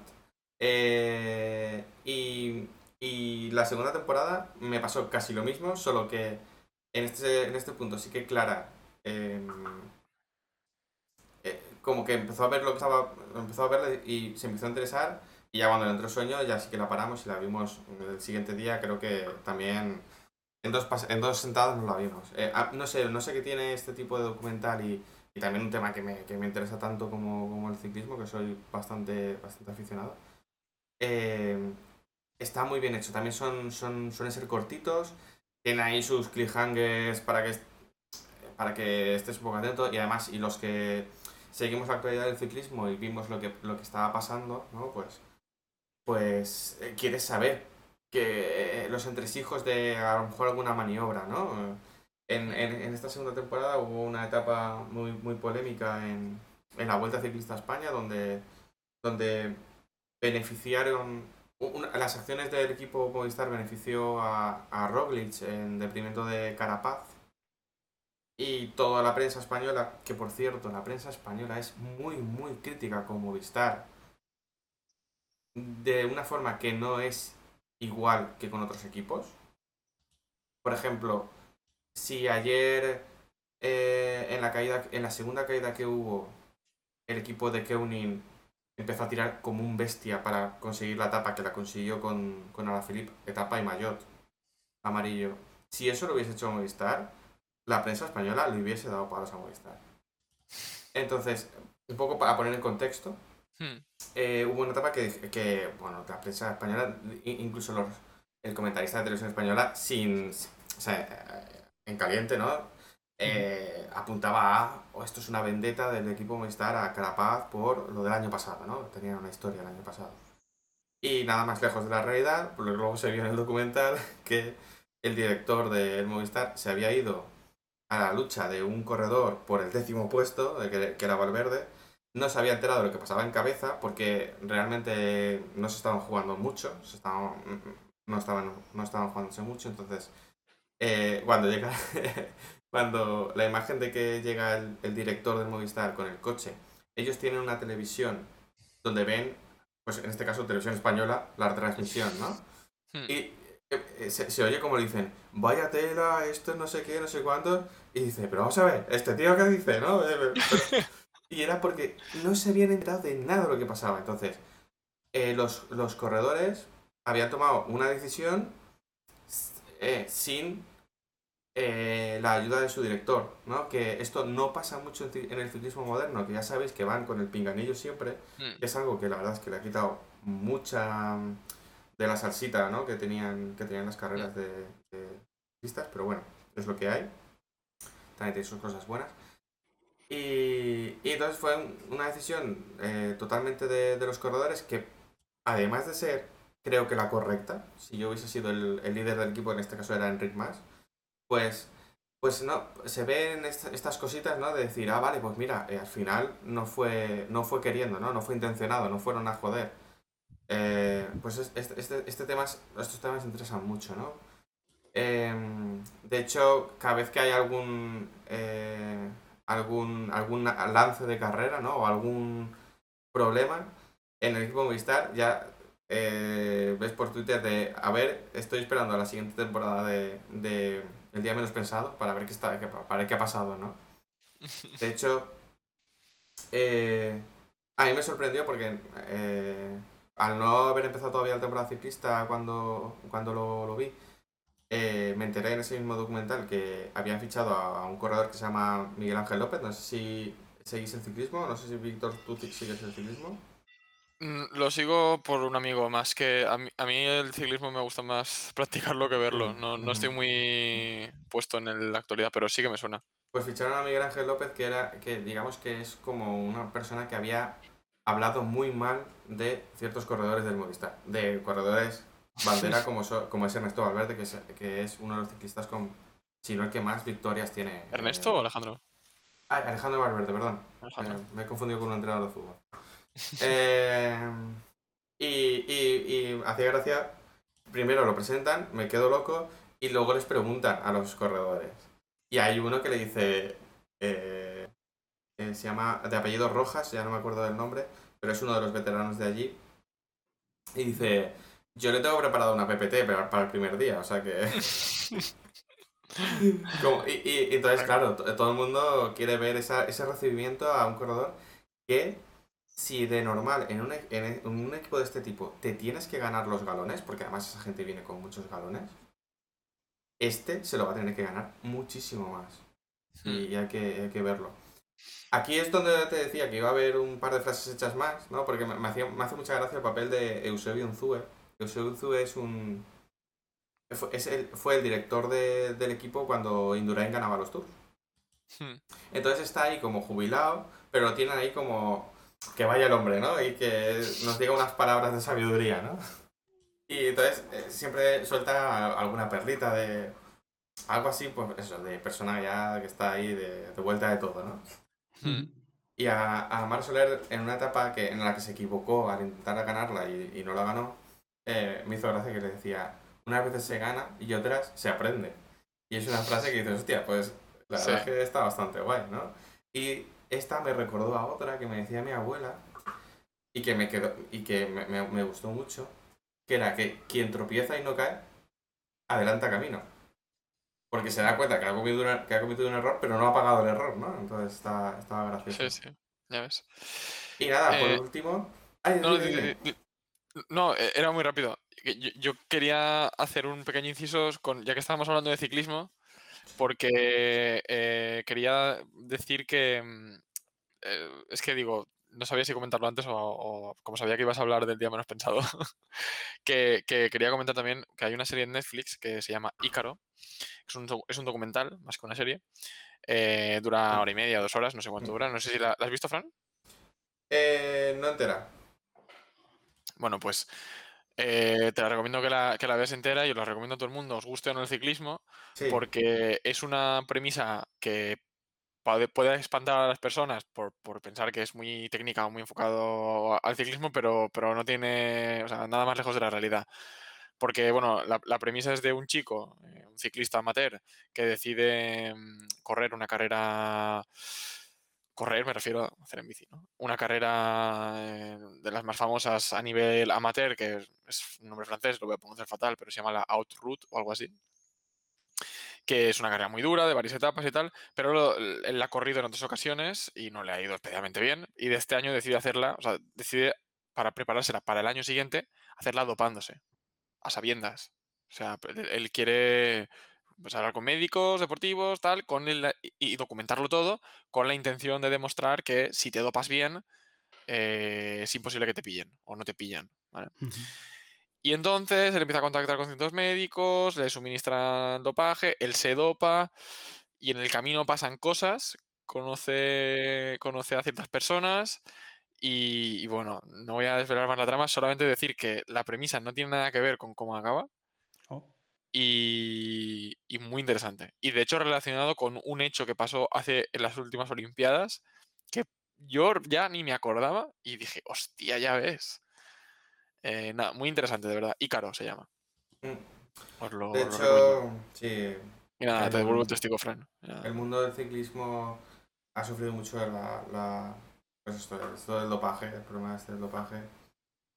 Tanto como que yo, por ejemplo, me, me borré del carnet ciclista, ¿no? De- eh, perdí la ilusión hasta de ir en bici solo por, por ver cómo pues, los grandes deportistas iban hasta las trancas. Es que no sabías tú cuál iba más. Bueno, sí sabía cuál iba más, era Lance Armstrong. Armstrong. Y se- se veía. Pero es que Armstrong, hoy ves, ves fotos de él hoy en día, lo ves haciendo un sprint, aparte, aparte de que tenía un físico excepcional, pero lo ves haciendo un sprint y dices, es que es increíble que todavía hubiera dudas. O sea, claro, Eh, ahora mira, es cosa de hablar a pasado, ¿no? Pero, pero quiero decir, era- es, es increíble. O sea, este iba hasta arriba. Era Fontaine en la, en la pelea final del Bioshock. Era, era, exagerado, tío. Por no decir que, joder, es que, es que ni se, es que ni se escondía. Es que le sacaba Bueno, 10 minutos al segundo al Sí. finalizar un tour, ¿no? No puede ser. Pero. Y era el Bueno. eh, además, luego se ha visto y se ha demostrado que era el cóctel perfecto porque tenía, primero, ventajas por una supuesta. Se tenía que tomar una medicación por el tema del cáncer de testículos que había sufrido, etcétera, ¿no? Entonces tenía permisividad de unas pastillas que. o de una medicación que otros no podían tomar. Después tenía a Nike detrás con una plataforma mediática y de marketing que flipas, que le avisaba cuándo iban a ir los comisarios a tomarle los análisis de sangre. Después estaba que iba dopadísimo, aparte de las pastillas del cáncer que yo creo que no tenía y era directamente dopadísimo. Y luego lo último que ha sido es que eh, se ha visto en vídeos que tenía un motor en la bicicleta. Sí, ¿era él? ¿Era Armstrong? Es que yo pensaba ves. que era otro. si ves, si veis, eh, si buscáis en YouTube, veis como de repente eh, activa, se, se toca el sillín como, como si Como se lo coloca, ¿no? El mayor, el culoto si algo. tuviese algo roto en el sillín, ¿no? Como, ay, espérate, que, ay, el, el culo se me ha metido ahí por el, por el ojar, ¿no? Y de repente tenía más frecuencia de pe- pedalada. Y era como, Llega vamos a ver, ¿no? no puede ser esto. Y, y bueno, lo que esto yo creo que ya ni se ha investigado porque como ya le han quitado todo. No, le retiraron las medallas olímpicas, le retiraron títulos, le retiraron de todo, pero, pero lo de Sí. Armstrong era, era un caso. Era un Sí. caso. Y nada, del documental de este del día menos pensado, lo único destacar también que me, me, me moló mucho la canción principal de, de, de introducción y de final, pues, usan la misma, que se llama Go Solo, que creo que voy a mirar de quién es, es un, un poco raro, Go Solo de Tom Rosenthal. Que está, la verdad es que tiene un rollete que me mola mucho y y, lo, y descubrí, al ir a YouTube a buscar esta, esta canción y tal y a escucharla, eh, descubrí que hay una cosa, bueno, o que la gente hace una cosa que no sabe, la verdad es que no, no sabía que se hacía, que es hacer eh, o poner una canción en bucle una hora, ¿no? Y, y- y el Claro. vídeo de YouTube es una hora de esa Sí, canción. sí. Claro. Mítico, tío. ¿No sabías esto? No, no lo sabía. hay de porque 10 horas, ¿eh? Hay de 10 horas. Sí, ¿no? horas. De Sí, hay vídeos de la pues, canción de. Una vez más, haciendo referencia a Alex el Capo. eh, hay la canción de Pipo, aquella famosa que salió de 100 horas, y la gente en los comentarios. Joder, gracias, estaba hasta los cojones de darle al replay a la de 10 horas. Ah, sí. Pues, Sí, pero que hay, hay mil, hay, mil, hay mil canciones. O sea, yo sí que lo conocía, que hay mucha. O música ambiental de esta que ponen ahí de no sé cuántas horas. Eh, pues nada. Bueno, esto ha sido un poco el programa de hoy. Estaba también, antes había quedado un comentario pendiente de San Rock que decía que, bueno, que pidieron que se borraran, el de Ah, marketing sí. no quería, preguntaron luego el tema, claro, pues si Valverde hubiera ganado, a lo mejor, claro, hubieras, hubiera estado en una situación más comprometida, porque ahí también le salvó que quizás que Valverde quedó, quedó, eh, quedó tercero, ¿no? Y, y dijeron, bueno, no Yo- es tan importante como para no... Sí, yo quiero recordar que fue el, el PR, ¿no? Este el que maneja las redes de, de Movistar que dijo, yo no puedo permitir Que la marca tenga este, este- esta serie de, de- de palabras, De pero bueno, no lo sé. También estaba, era muy tarde y yo tenía mucho sueño. ¿eh? Sí, y Esther dice, qué ascazo de lo del Ascazo. SK. Nada, Bueno. a ver, Alex está en su casa, ¿no? Eh, Twitch es su Sí, casa no, y no. es normal Esto- que bajes un poco las defensas, ¿no? En ese sentido. Claro, claro, no, sí. Sí, sí, ascazo lo del, ah, lo del vapeador, bueno, lo del vapeador, lo del moco y tal, sí. es- Pues nada, Bueno, chicos. pues, pues nada, eh, este ha sido el programita de hoy. Mm, Twitch, o sea, Twitch, YouTube, o sea, YouTube, madre mía, esto ya. Netflix, series y demás coserías. Em, esperamos que les haya gustado. Pau, si quieres hacer tú los honores y cerrar la puerta por fuera. Pues sí, exacto. Eh, nada, pues no- nos vemos en el siguiente programa. eh, y poco más. No- nada más que añadir. Eh, recordar que lo subiremos esto en diferido, ¿no? A YouTube y, y iVoox, Spotify y demás plataformas. Si me acuerdo. eh, si nos acordamos. y si podéis compartir esto con, con amigos que les pueda interesar o lo que sea, para así poder nosotros crecer un poquito y, y llegar a algunos logros ¿no? que nos, nos, nos impone Twitch, pues nos ayudaría mucho. Y, y nada, lo dicho, nos vemos eh, pronto con, con temitas. Hasta luego. Pues lo dicho, Hasta luego. nos vemos en el próximo programa. Chao. Chao, chao.